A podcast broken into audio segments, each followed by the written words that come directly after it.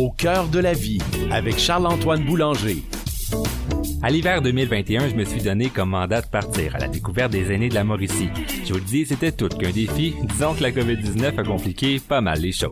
Préparez-vous dans ce balado à vous laisser transporter par des anecdotes amusantes, des témoignages saisissants ou encore des histoires plus ordinaires mais qui méritent toutes d'être racontées. Mes invités, tous âgés de plus de 65 ans, pouvaient prendre la parole sans contrainte de temps. Chaque épisode au cœur de la vie est divisé en deux parties. La première, d'une durée de 30 à 40 minutes, vous permet de découvrir l'un des sept aînés rencontrés sous toutes ses coutures. Tandis que dans la deuxième partie, d'une durée d'une dizaine de minutes, eh bien, je pose les mêmes questions à chacun des invités. Vous allez voir, la différence de point de vue est très intéressante. Bonne écoute.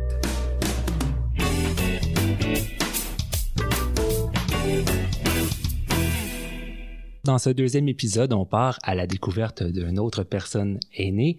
J'ai en ma compagnie Madame Mabel Garneau. Bonjour, Madame Garneau. Bonjour, monsieur. C'est la, est-ce que c'est la première fois que vous faites de la radio?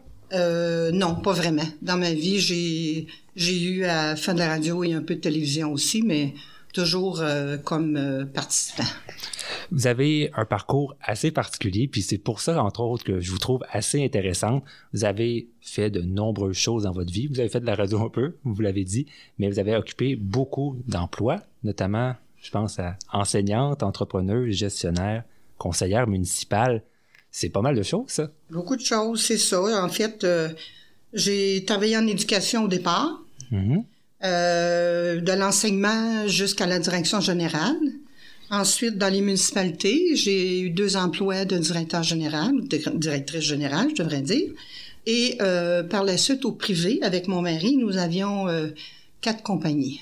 C'est quand même euh, quelque chose. Quatre compagnies, vous étiez vraiment une, une entrepreneuse.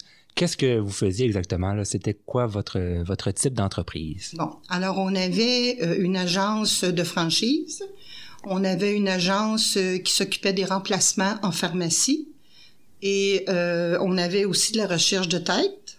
OK. Et mon mari euh, se spécialisait particulièrement dans, dans la vente euh, d'entreprises. Quand même des, des domaines assez variés, tout Oui, ça. assez variés, mais qui étaient tous un peu rapprochés là, parce qu'ils vendaient des pharmacies, des restaurants, des choses qui étaient proches là, tu sais, de ce qu'on faisait dans la recherche de tête. Vous avez travaillé longtemps dans le milieu éducatif, enseignante. J'imagine que ça a été une profession qui vous a marqué. C'est, des emplois difficiles? Oui, c'est un emploi qui est euh, difficile dans le sens qu'il faut s'adapter aux étudiants. C'est beau de dire les étudiants vont s'adapter aux profs, puis ils vont faire ce que le prof dit, mais des fois, il faut prendre le temps de bien les écouter. Ils ont des idées, puis euh, je vous dirais que ça anime les classes aussi. Oui. J'ai travaillé aussi beaucoup avec les adultes. J'ai fait de, de la gestion d'une école d'adultes, Paul-Hubert et Mouski. Et c'était de soirée. Alors, le jour, euh, je faisais du temps partiel au cégep de Rimouski et à l'université. Mhm. Alors, j'ai fait beaucoup de, beaucoup de choses avant de postuler pour des postes de gestion un peu plus élevés là, euh, au niveau des cégeps. Du côté de la gestion, est-ce que c'était quelque chose qui vous attirait? Pourquoi vouloir euh, monter un petit peu? Vous vouliez... J'avais le goût de ça et j'ai fait une maîtrise en administration scolaire. Alors, euh, ça m'a beaucoup aidé là, euh, à pratiquer, puis en même temps un peu de politique. Alors, euh, tout ça ensemble, là, ça donne, ça donne le goût là, de, de, de performer, là, de, de s'envoler vers autre chose. Oui, tout à fait. Vous avez fait une maîtrise, vous l'avez dit, c'est des Oui. études ben, à- d'assez haut niveau. Euh, Est-ce que vous avez trouvé ça difficile? Est-ce que c'est. Qu'est-ce qui vous a dit, bon, ben moi, euh, je vais aller au cycle supérieur, c'est pas fait pour tout le monde. là? Non, j'avais le goût de ça, euh, d'apprendre. J'ai toujours eu le goût d'apprendre et je continue encore. là. Mhm. Et puis, euh, ces années-là, bien, il y avait beaucoup de postes disponibles. C'était facile pour moi de faire mes études euh, à Rimouski, certificat, un autre certificat, après ça, la, le bac, après ça, la maîtrise. Alors, euh, en même temps, j'enseignais, je faisais de la politique. Tout ça faisait partie d'un tout. J'étais une hyperactive, là, je suis plus calme. J'étais une hyperactive et la gestion m'a toujours intéressée. Toujours, mon père était un contracteur, alors je m'occupais de la paperasse et puis tout ça. Lui s'occupait de la construction, puis moi je m'occupais des paperasses et puis des clients, puis tout ça. Est-ce que c'était difficile de faire sa place en tant que femme dans le milieu de la gestion? Est-ce que c'était quelque chose de commun à l'époque? Je dirais que c'était nouveau. C'était pas difficile, c'était nouveau, mais j'ai toujours été une personne, euh, ça me dérangeait pas de, comme on dit, de foncer, là. Ouais. Alors, quand je m'assoyais en conseil d'administration, j'étais seule de femme, euh, ça me dérangeait pas du tout. Je finissais toujours pour me faire des amis. Et, euh, non, ça allait bien. J'ai jamais senti euh, qu'on me mettait de côté ou quoi que ce soit, là. Vous avez, réussi, tout. vous avez réussi à faire votre place puis Oui, à faire fait valoir ma vos place. Et justement, vous avez parlé d'une implication assez particulière, la politique. Euh, qu'est-ce qui donne le goût de se lancer en politique et qu'est-ce que vous faisiez exactement là? Bien, en fait, j'ai été conseillère municipale. C'est euh, ce qui s'est passé, c'est que bon dimanche, je m'attendais absolument à rien.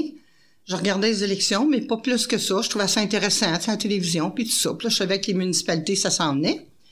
Et puis, euh, j'ai un groupe de citoyens qui sont arrivés chez nous. Ils ont dit, on veut que tu te présentes. Voyons donc. Je connais pas ça. Le conseil municipal, là, tu sais, là, c'est- nouveau. Ce serait vraiment Particulier. hein? particulier. Et puis, euh, finalement, ils ont insisté pas mal. Euh, je suis allée porter ma candidature dans la même journée à, à l'hôtel de ville. Et puis, je me suis lancée. J'ai beaucoup aimé ça, rencontrer les gens. J'ai fait 3000 portes. Quand, quand même, mais ça, ça a dû Oui. faire chaud au cœur de se faire euh, proposer comme ça, Oui, de se lancer. oui. Quand quelqu'un vient nous, nous repêcher, là, comme un chercheur de tête, là, euh, c'est, ça fait un petit velours, une petite tape dans le dos, comme on dit. Ça fait du bien, puis ça nous motive à continuer. Et puis, c'est ce que j'ai fait. J'ai représenté pendant quatre ans, mais par la suite, euh, comment je dirais ça, j'ai eu, euh, au niveau personnel, un bris, une rupture. Alors, je suis partie pour euh, Sainte-Anne-de-Beaupré vers une école euh, secondaire, pensionnat, tout ça. Toujours en éducation. Oui, véritablement, c'est un parcours ben, fascinant, on peut le dire. La politique, c'est pas, c'est pas tout le monde qui peut faire ça. Est-ce que vous avez trouvé ça difficile? Parce que j'imagine que c'est des longues journées aussi. Euh, oui, parce qu'on continue à travailler, là. On, a notre boulot, on a notre famille. Moi, j'avais des études aussi. Et puis, euh, c'était surtout le soir, sauf quand c'est le temps du budget, tout ça, ben là, on faisait des fins de semaine. Mais conseillère municipale, là, les soirs, là, il en reste pas bien, dans une semaine. Non, ça, ça, ça, Donc, ça on doit couche pas. les enfants, puis on, on retourne à l'hôtel de ville, une réception, euh, une rencontre, une conférence. euh, c'était comme ça pas mal tout le temps. Mais j'ai adoré ça. Est-ce que vous pensez qu'on peut faire changer les choses avec la politique? On sait qu'il y a plusieurs personnes qui sont un peu cyniques, qui disent que, bon, ça mènera à rien. Je pense que c'est facile d'être cynique quand on connaît pas de quoi il s'agit. Alors, en ce qui me concerne, j'ai adoré ça. Ça a été une vie mouvementée, mais euh, extrêmement motivante. Euh, le, politique euh, municipal, c'est près des gens. Alors, on rencontre des organismes, on rencontre toutes sortes de personnes. On a l'occasion de, donner tout ce qu'on peut donner à la population. Alors, ça, j'ai adoré ça. Oui, je retiens le mot donner. Je pense que vous êtes généreuse de votre temps. Vous êtes généreuse aussi de, dans vos idées, dans ce que vous faites. Qu'est-ce qui vous a donné le goût d'aller vers cette direction? Est-ce que c'est quelque, vous êtes inspiré de vos parents, peut-être de votre enfance? On sait que des fois, le milieu dans lequel on est, Non, mes parents étaient plutôt discrets. Euh, non, je, c'est ma personnalité, je pense. Je suis une battante, là, je suis une personne qui fonce tout le temps. Là. Et puis, euh, c'est ça. C'est ma personnalité qui fait que j'ai été capable de, de passer au travers euh, tout ça, là, parce qu'il y a quand même euh, des contraintes, hein, c'est sûr. Hein? Oui. La vie familiale, euh, c'est plus comme avant. Puis, il faut, faut s'adapter, mais ça m'a aidé aussi à aider, les en- à, aider mes enfants à grandir, à foncer aussi. J'ai deux enfants qui, qui, qui produisent, moi je dirais bien ça, des petits miracles. Là. Fait que je suis bien mécontente. Et puis, je pense que ça a aidé. Je les ai emmenés avec moi. Euh, donné, j'ai été présidente du musée régional de Rimouski. On allait à toutes les réceptions, on allait à toutes les expositions. Alors, ils ont appris la culture, ils ont appris la musique. Euh, ça aide la famille aussi. Vous êtes fier de ce que vous avez légué à vos enfants? Je pense que oui. Je pense que oui. Puis je pense qu'ils en sont fiers aussi.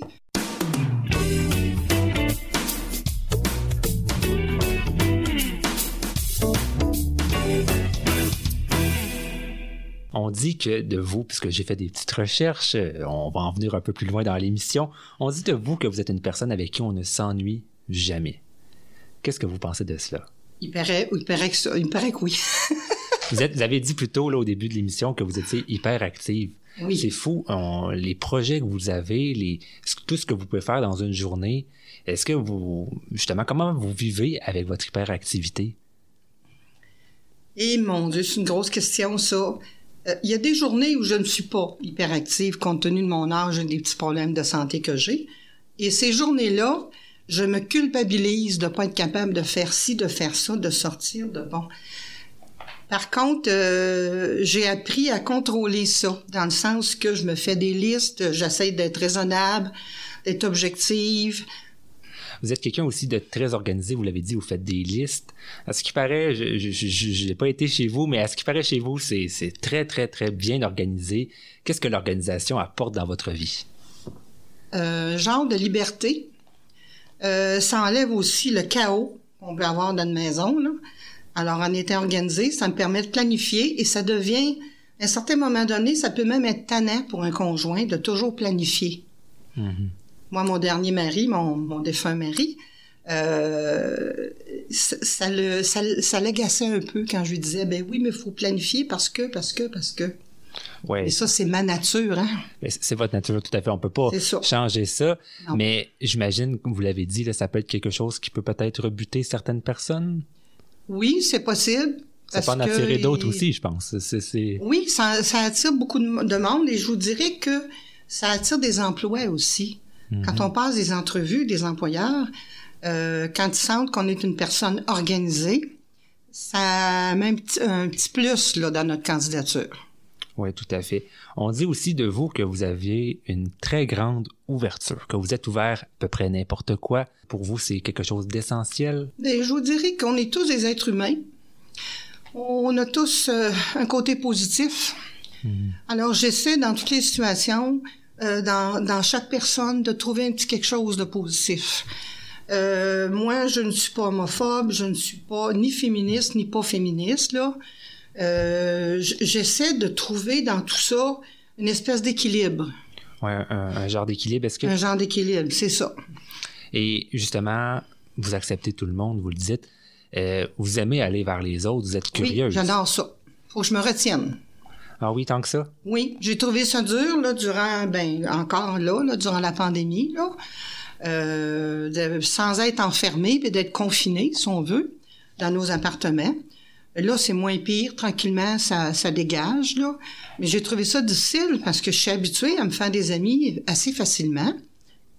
Plus des connaissances, je au début. Et euh, je vais vers les gens. Si je vais dans un magasin, quelqu'un me parle, ça me fait plaisir. Ou j'attends dans une salle d'attente, là, à quelque part, là, chez un médecin ou peu importe, là, euh, la personne est là, pas l'air à s'ennuyer, regarde le mur. Je vais trouver un sujet de conversation. Si ça me répond pas, pas de problème, c'est sa liberté. Mais ça me répond, on va un fun fou. Ben oui, on pourrait dire que vous êtes une personne qui a de la jasette, c'est ça? Oui, j'ai de la jasette, oui. Même avec les animaux, c'est ça qui est le pire. Ben oui, avec les animaux, on va en parler, puisque c'est une de, ben, on pourrait dire une chose qui vous définit. Les animaux, ça a occupé une, bonne partie de, de, votre vie. Ah oui. Euh, surtout depuis la retraite, surtout depuis la retraite, oui. Et c'est ça. Chez vous, je pense que vous avez, euh, je sais plus combien d'animaux. Pouvez-vous faire le portrait un peu de à quoi ça ressemble? à quoi ça ressemble? Bon, alors j'ai un aquarium. Euh, comme on est dans une RPA, il faut quand même pas que j'ai un aquarium de 8 pieds. Là. Non, c'est Alors, j'ai quatre petits poissons. Ensuite de ça, euh, j'ai deux haras. Ce sont des petits perroquets séparables. D'ailleurs, la femelle me fait un cadeau. Elle est enceinte. Oui, euh, c'est un beau cadeau, quelque chose de oui, particulier. Oui, c'est un beau cadeau. Et j'ai deux, deux minettes, deux petits chats. Comment qu'elles s'appellent exactement? Guimauve et Ronron. Guimauve est arrivé chez moi. Quelqu'un m'a demandé de la prendre parce que j'en avais déjà plusieurs quand j'étais à Saint-Mathieu-du-Parc.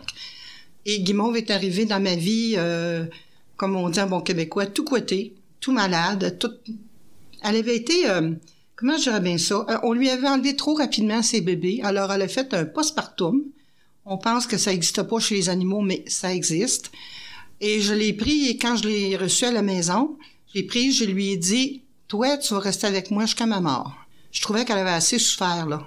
Elle doit être très confortable chez très vous. Très confortable. Et puis, Ronron, c'est un autre genre, est un peu plus nerveuse, est un petit peu plus active.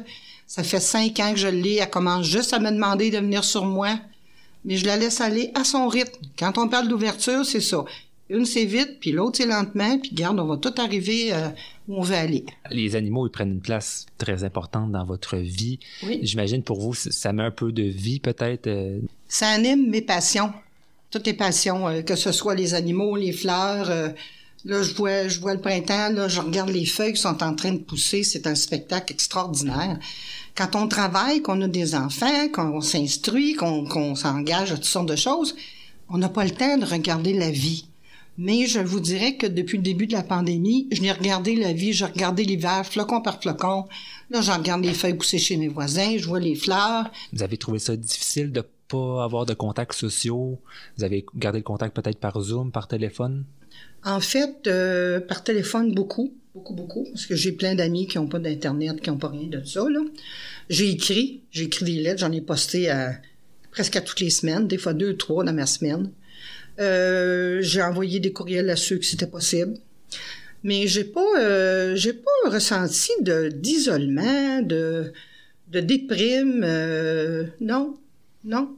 Ça a quand même bien été. Au moins, euh, on peut se consoler avec ça. Là. Oui, c'est ça. Puis comme je vous dis, là, j'ai commencé à vivre une vie différente en ayant le temps de voir pousser les feuilles, le temps de, de, faire des semis chez nous, euh, toutes sortes de petites choses comme ça, de lire des livres qui étaient dans, dans, l'armoire depuis des années. Ça l'a pris, ça, carrément, vous avez fait un rattrapage? Oui, comme bien des gens d'ailleurs. Hein? Oui, oui. C'est sûr, les gens se sont mis à cuisiner, à jardiner. Euh, moi, je jardine plus, je peux pas, là. Mais euh, c'est ça, là. Je, je me dis, on a recommencé à vivre avec des valeurs différentes. Mhm. Des valeurs qui vous animent, je pense. Oui, je pense que oui, oui. Parce que euh, la vie en folie dans les grandes villes, là, c'est, c'est épouvantable. Embarquer sur une autoroute, là, c'est, Le monde sont à moitié fous, je comprends pas. Je suis allée euh, six mois en Montérégie, mhm. pensant m'approcher des enfants. Je me suis approché des enfants. Je les ai pas vus plus. Ils ont des vies euh, courent tout le temps. Puis là, je me suis dit non, non, non. Moi, je retourne, je retourne euh, à Shawinigan. Euh. pour moi, c'est un endroit de bonheur. Donc, pour vous, le mode de vie effréné de, de, nos jours, ça vous stresse? Vous avez de la difficulté à vivre avec ça? J'ai plus l'âge de ça. Compte tenu que j'ai passé ma vie à déménager, puis à changer d'emploi, puis à monter, tout ça, puis bon, euh, j'avais pas de, puis je, comment je dirais ça, de racines. Hmm. Moi, je suis une Québécoise, mais j'ai pas de racines. Alors, euh, ici, j'ai réussi à Saint-Mathieu-du-Parc particulièrement, à Saint-Élie-de-Caxton, euh, à Grand-Mère, euh, Lac-à-Tortue, toutes ces places-là. -là, j'ai réussi à me faire des amis, des vrais amis, là, du monde que on, peut compter sur eux autres, on peut les appeler n'importe quand si on est mal pris, ils vont nous rendre des services. des vrais amis, là, des gens de cœur. Et justement, est-ce que vous pourriez dire que Shawinigan, c'est votre chez vous, c'est vos racines maintenant? L'amour ici, c'est mon chez nous. Et ça va le rester, je pense? Ah, mon Dieu, oui, je vais mourir ici, c'est certain. Une vraie Mauricienne de cœur. De cœur, oui, oui. Oui, parce que Québec-Montréal, on oublie ça, là. Euh, non. Vous l'avez expérimenté un peu. Vous avez fait, ben, je me souviens plus exactement du nombre de déménagements. Je pense que c'était plus de 36 fois. 36 fois. 36. C'est quelque chose d'exceptionnel. Il, y a des gens, rien qu'à entendre ça, là, ils, capoteraient. Vous, vous, l'avez vraiment fait. Je l'ai fait, oui. C'était pour des raisons, pour le, pour le travail, ah, pour la de famille? Tout, de tout. Une rupture, un enfant qui revient, un enfant qui part, on rapetisse, on, on, agrandit. Bon, euh, tel, tel boulot, on demande euh, qu'on demeure dans la ville absolument. Tel autre boulot, non, c'est pas nécessaire, on demeure un petit peu plus loin.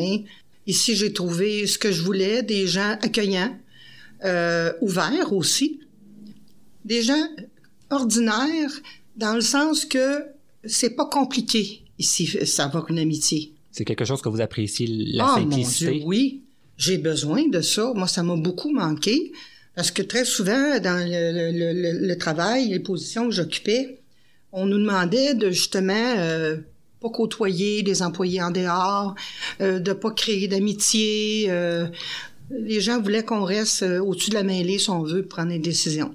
Alors ça, j'ai souffert de ça. Et là, aujourd'hui, vous avez l'impression que vous avez tissé des liens avec euh, peut-être vos voisins, vos oh, voisines, oui. les employés qui s'occupent de vous? Oui, les gens ici, je les adore. vous avez parlé que pour vous, c'était très important, les amis. Puis je pense qu'il y en a une personne qui est très importante dans votre vie, c'est Madame Françoise Herbert. Oui, c'est une de mes grandes amies. J'en ai d'autres dans, dans la région. Mais Françoise, c'est celle qui est la plus près de moi. Euh, c'est inimaginable ce que elle, son mari ont fait pour moi. C'est même eux autres qui m'ont déménagé à, à, Candiac dans le temps, quand j'ai essayé mon six mois euh, dans la région de Montréal.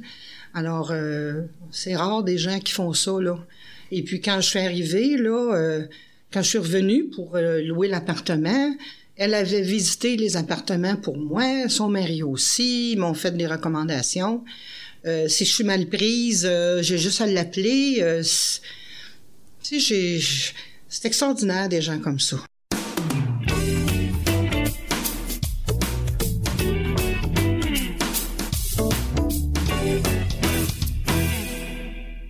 Parler maintenant de Saint-Mathieu-du-Parc. Vous y avez habité. Il y a une expérience particulière que vous avez vécue là-bas. Et encore là, ça rejoint votre passion pour les animaux. On va parler ben, d'une histoire de condo pour, euh, pour animaux. Est-ce que ça vous ah! rappelle quelque chose?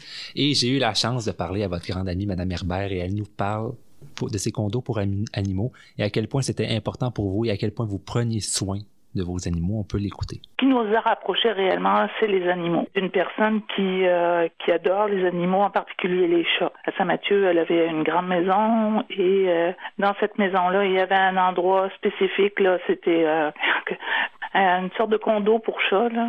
Les animaux, il y avait au-dessus de 25 animaux, 25 chats. Et elle, comment on appelle ça, elle en prenait soin. Elle en prenait soin pareil comme ses enfants. Là. C'est, ils avaient un terrain de jeu, puis elle s'est consacrée beaucoup euh, après le décès de son conjoint. Elle s'est attachée à tous les animaux, d'où la tristesse qu'elle a vécue, c'est lorsque elle a dû quitter euh, Saint-Mathieu pour aller à Montréal. Il a fallu qu'elle se sépare de ses animaux. Elle a relocalisé chaque animal en prenant soin que chaque animal soit dans un milieu où il serait bien. C'est une personne avec un grand cœur. Je pense que c'était intéressant ce qu'on vient d'entendre, hein? C'est. C'est vrai. C'est vrai. Combien d'animaux? Déjà 23, je crois J'avais 23 chats. 23 chats, c'est pas. Oui, mais euh, j'en ai eu plus que ça le temps que j'ai été là. J'en ai eu une trentaine. Au moins, vous avez, comme, euh, comme euh, Mme Herbert l'a dit, vous avez pris le, soin de relocaliser chaque Oui. La SPA m'a beaucoup aidé là-dedans. Et puis, euh, il venait à la maison régulièrement. Saint-Mathieu avait un règlement là, pour les animaux. Alors, euh, quand j'ai vu que je devais déménager, euh, là, j'ai dit, il faut vraiment que je prenne de l'aide pour que ces, ces, bêtes-là soient dans des endroits en sécurité. Chez nous, ils étaient bien gâtés. Mm-hmm. Oui, je pense, c'était comme vos enfants. Oui. En quelque sorte. Ah, absolument. Absolument. On avait fait, mon mari et moi, on avait pris la verrière, puis on aurait fait un terrain de jeu avec une télévision pour nous autres, puis deux chaises, et puis on avait pris un des balcons.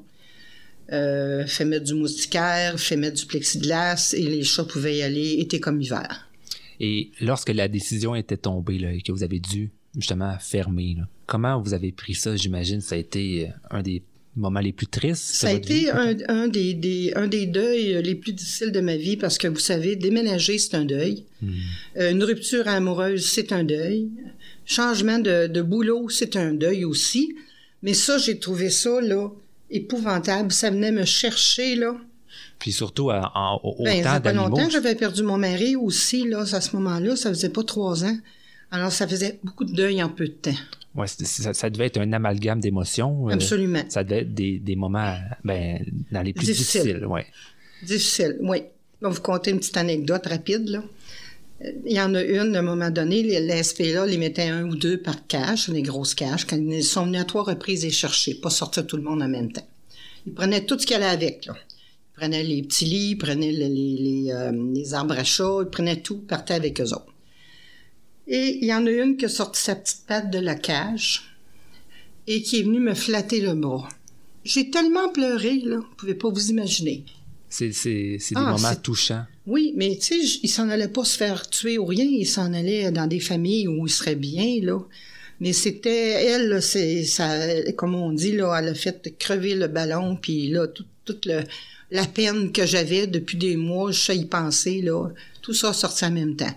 Mais ce qui m'a rassuré, c'est qu'après, on m'a dit tout le monde est relocalisé en peu de temps. On n'a pas fait d'euthanasie. Et euh, il y a même une famille qui a pris euh, une, deux, une soeur, deux frères. Donc au moins ils ont pu être relocalisés, comme vous l'avez dit, puis aussi réunis. Oui. C'est quelque chose d'important pour vous de ne pas laisser ça comme ça aller. non, non, non, non, non, non, non. Ah non, je suis partie avec euh, beaucoup plus calme, beaucoup plus sereine, mais c'est sûr que là, la peine ne passe pas. Non. J'ai même appelé un de mes deux petits oiseaux Bella à cause de cette petite chatte-là. En souvenir, en souvenir. en souvenir de la petite chatte. Ben, vous, avez, vous, avez, bien fait, puis aujourd'hui, ben, elle revit à travers cette Oui, cette puis elle, fait, elle va avoir des petits bébés, là, ça fait que... Il va en avoir d'autres, il va en avoir avoir d'autres. là, ça va, ça va piailler au lieu de miauler. Ben oui, tout à fait. Eh bien, on, on le sent, vous, ben, vous l'avez dit, vous avez vécu des moments difficiles, le- notamment la perte de vos animaux, la perte de votre mari, et c'est le genre de choses que bien des gens auraient vécu et se seraient effondrés, mais vous, vous avez réussi à vous relever et à continuer. Oui, parce qu'il y a toujours du positif dans la vie.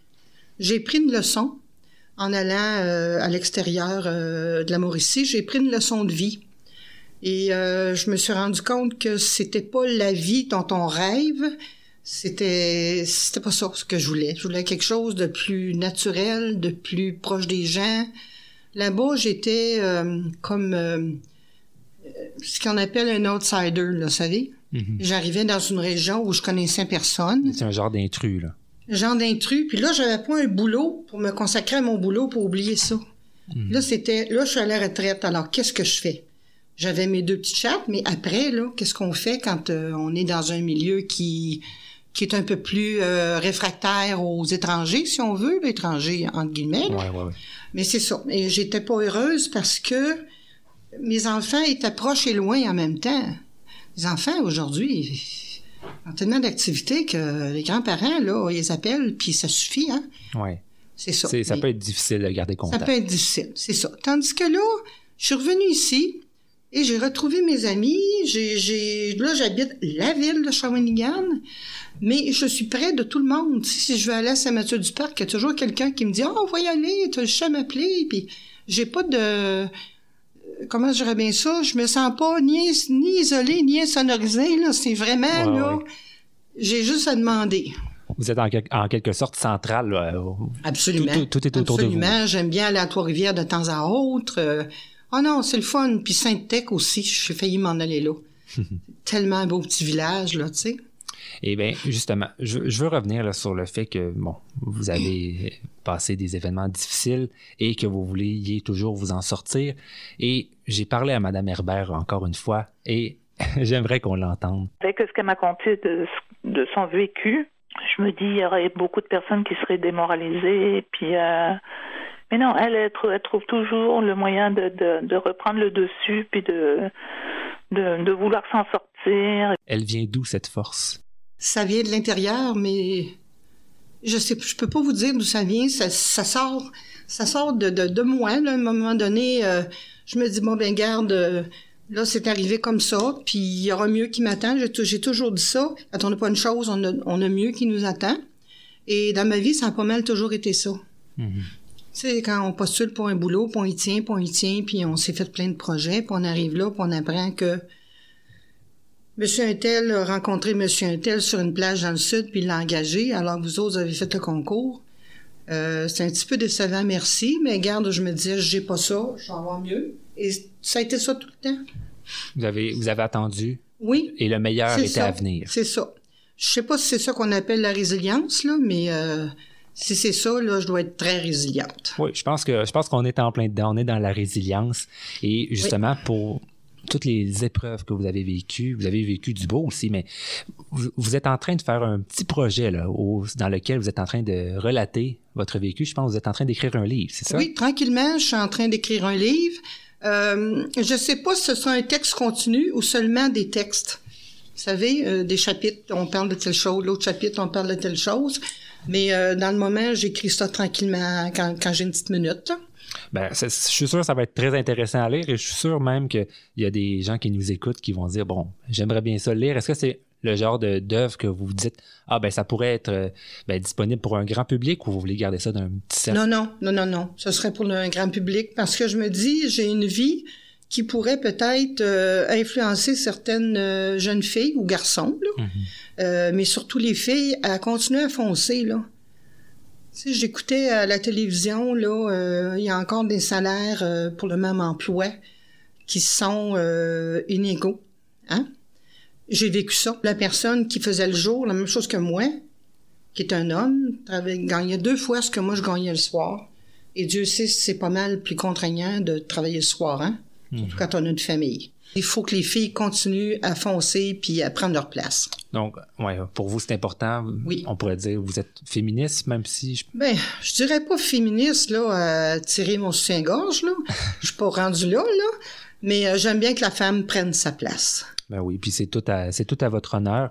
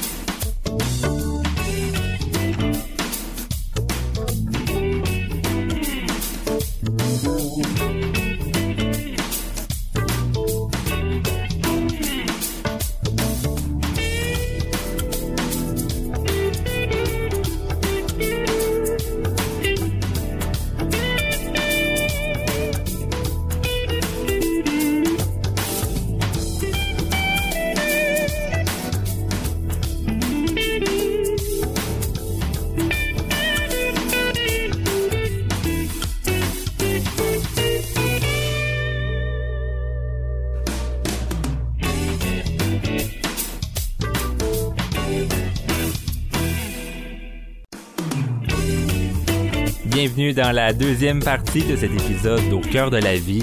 Bonne écoute.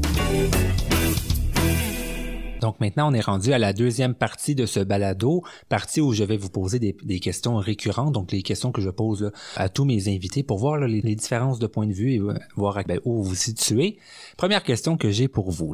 Est-ce que vous auriez une personne qui vous inspire de par son vécu, de par sa personnalité, personne que vous dites, là, ben, elle est importante pour moi, personnalité publique ou pas? Dans le moment, je dirais que la personne qui euh, m'impressionne, ce serait plus m'impressionne, euh, c'est Monsieur le Premier ministre Legault. Je n'en reviens pas de cet homme-là. Moi, je l'ai connu euh, quand il était au niveau de l'éducation, puis euh, c'était. Mais là, c'est tout un autre homme, un homme sage, calme, et, qui fait des choses extraordinaires là depuis une quinzaine de mois. C'est spécial, là, tu sais, de garder son calme, de toujours être là, d'écouter n'importe qui qui dit à peu près n'importe quoi, parce qu'il y a de tout, hein. Il y a, y a pas juste du monde qui a de l'allure, là. Non. Et puis, euh, qui se gêne pas de, de Monsieur, Arruda, Monsieur Arruda, c'est la même chose. Mais disons particulièrement euh, Monsieur Legault. Et ce que je trouve un peu euh, malheureux dans le moment, c'est que très souvent, les gens ne lui donnent pas son titre. On dit Legault fait ci, Legault fait ça. Cet homme-là mérite un titre de monsieur et de premier ministre là en rouge là. C'est c'est inimaginable ce qu'il ce est capable de faire. Je l'admire et je trouve ça triste que euh, il y en a qui tirent euh, sur lui à boulet rouge. Oui, effectivement, avec la ça. pandémie, on a vu toutes sortes de ça. choses. On peut, on peut le dire, là, peu importe nos allégeances politiques, c'est un homme qui est fait fort. Oui, Et justement, vous avez dit, il était à l'écoute. C'est quelqu'un qui vous inspire et qui euh, ben, mérite d'être qualifié de chef, de absolument. chef d'État. Au moins qu'on l'appelle Monsieur Legault. Ben oui, Un minimum. ça serait un, un bon début. Oui. Deuxième question que j'ai pour vous, c'est est-ce que vous auriez à me dire là, un événement qui vous a marqué? Un événement, ça peut être qui vous a rendu heureuse, triste? Ben c'est sûr, euh, il y a la naissance de mes enfants, ça c'est le plus beau moment de ma vie, hein, de voir arriver ces petits poux-là. Et aussi maintenant de les voir réussir, là, c'est important ça aussi. C'est une satisfaction, j'imagine. Satisfaction personnelle, là. Ouais. Sans vouloir me vanter, là, je pense que j'ai, j'ai, malgré toutes mes occupations, j'ai réussi à faire quelque chose de bien. Je suis bien heureuse de ça. Vous avez accompli votre devoir de, de mère Un mère, c'est ça. et vous en êtes fier. Oui, et souvent, souvent parce qu'on travaille à l'extérieur, moi, je me souviens, ma première belle-mère m'avait dit, travaille à l'extérieur, tes enfants vont être mal élevés. Ça n'a pas rapport, là. Non, pas du tout, On peut pense. très bien ne pas travailler à l'extérieur, puis tes enfants soient très mal élevés. Ouais, c'est pas ça qui va définir là, comment vos, tout. enfants vont être. Pas, Pas du tout, pas du tout. Alors, mes enfants, c'est, c'est ma plus belle réussite. Et euh, je dirais ensuite des choses qui, qui m'ont fait beaucoup, beaucoup, beaucoup réfléchir. Euh, ça, c'est plus triste, c'est tout ce qui est guerre, Ouais. conflit entre les humains. Ça, j'ai plein de la misère avec ça, là.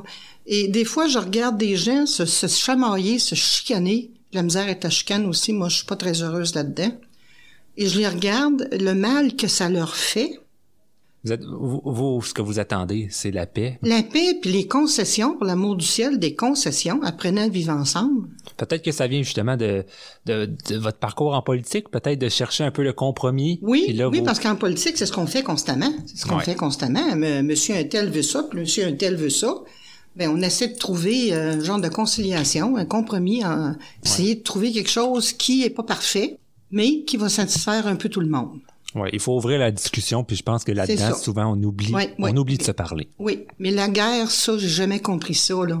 C'est quelque chose Que d'inconcevable. ça commence par la guerre de Troie, euh, ça a toujours été la même chose. Des gens qui se battent pour un petit bout de terre, Ouais, à la fin, c'est à la base, c'est ça. Là. c'est ça. Autre question que j'ai pour vous, est-ce que vous aviez des projets que vous avez mis par exemple sur une liste? Que vous dites ah ça faudrait que je réalise ça Est-ce que vous avez des une bucket list de choses là à réaliser? On, on- Je sais qu'il y a votre livre, mais peut-être d'autres choses là que vous vous dites ça là, faut que je le fasse. Euh, dans le moment, on, on, on, est venu euh, jaser avec moi pour un comité euh, sur l'environnement. Mhm. Et euh, ça, c'est une chose pour moi qui est bien importante, l'environnement, le recyclage, euh, la gestion des, des résiduels, tout ça. Et en même temps, ce comité-là regrouperait euh, éventuellement un jardin communautaire pour les gens ici. Alors, euh, oui, puis je suis en train d'oublier ça, décoration intérieure et extérieure au niveau des plantes, tout ça. Ah, Ça, c'est ma deuxième passion, là, les plantes, là, les fleurs, puis Ouais. tout ce qui est nature. Là. Alors, euh, ça, c'est, c'est un projet euh, que j'ai mis de l'avant. Puis je me dis, euh, j'avais donné mon nom pour euh, retourner à la SPA, euh, m'occuper des chats, les bercer, puis tout ça, là, tu sais, m'occuper des chats abandonnés. Mais là, les chats abandonnés, il y en a plus. Ouais, Fait que j'ai mis ça de côté, mais ça demeure... ça demeure important. ça vous. demeure important. hein. Puis je me dis, ben, il y aura sûrement d'autres choses à un moment donné, là, quand je commence, j'aurai fini le livre puis tout ça. Euh, Il y a toujours du bénévolat à faire. Ouais. Et puis ça, ça m'intéresse beaucoup. Donc vous, vous êtes pas prêt d'arrêter. là. Non. Non, je pense qu'on on le sait. La seule chose qui pourrait m'arrêter, je pense, c'est que ma santé se dégrade davantage. Euh, mais même à ça, il y a tellement de choses que je peux faire à distance maintenant. Là. Oui, il y a- il y, a moyen de s'occuper, Ah, puis moyen de, Dieu, de oui. rester actif sans nécessairement utiliser euh, Oui. son corps pour se déplacer. Absolument. On peut, on peut trouver des solutions. Autre question que j'ai pour vous, c'est, ça peut être assez difficile, c'est quoi la clé du bonheur? Être soi-même. Être soi-même. Qu'est-ce que vous voulez dire par ça? Être soi-même, être, être tel qu'on est, Authentique. authentique. C'est ça qui est bien important, là. Et c'est peut-être ça que j'ai eu un peu de misère quand j'ai commencé en politique, parce qu'on n'est pas toujours soi-même. Hein? Il faut donner quand même une image. Et euh, ça, j'ai eu de la misère un petit peu à m'adapter à ça. Là. Tu sais, comment s'habiller, comment ci, comment ça. Mais euh, être soi-même, je pense, c'est la clé. Euh, moi, j'ai quand j'ai soit que j'ai vendu ou que j'ai pris des jobs ou des choses comme ça, j'ai toujours essayé de euh, justement en entrevue d'être moi-même, pas essayer de, de, de péter de la boue comme on dit en québécois là. C'était pas nécessaire.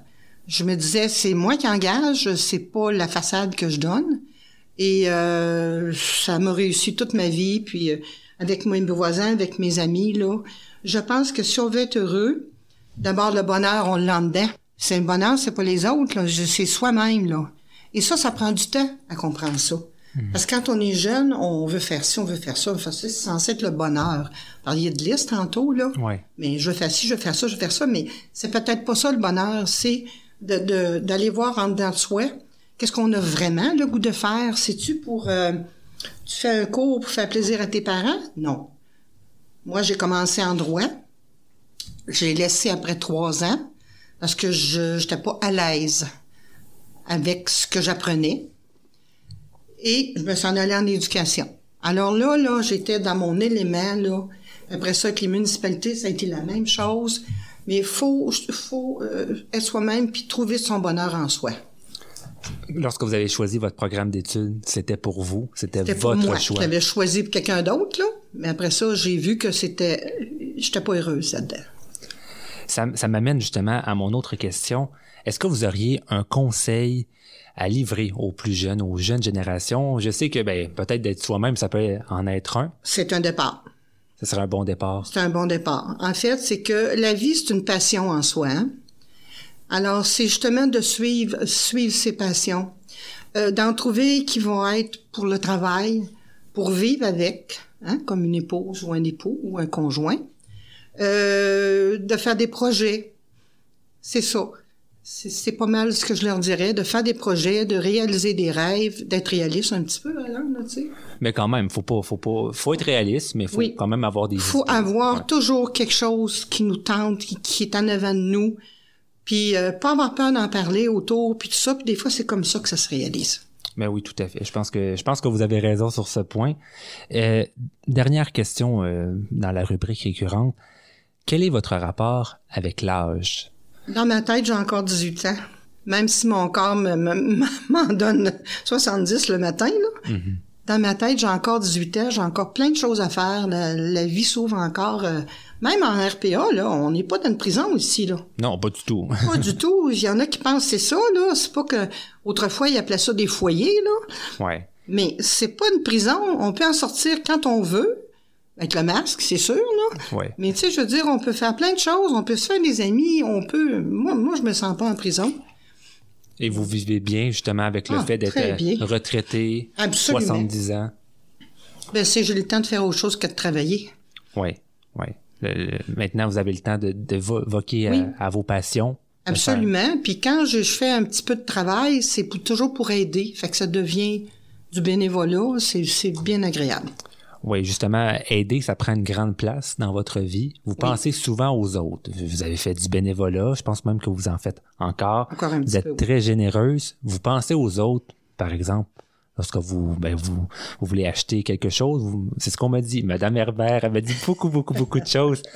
Par exemple, vous allez au centre d'achat, là, vous allez penser aux autres dans vos achats. Vous faites des dons, vous, ou les employés de la résidence, toujours des petits chocolats.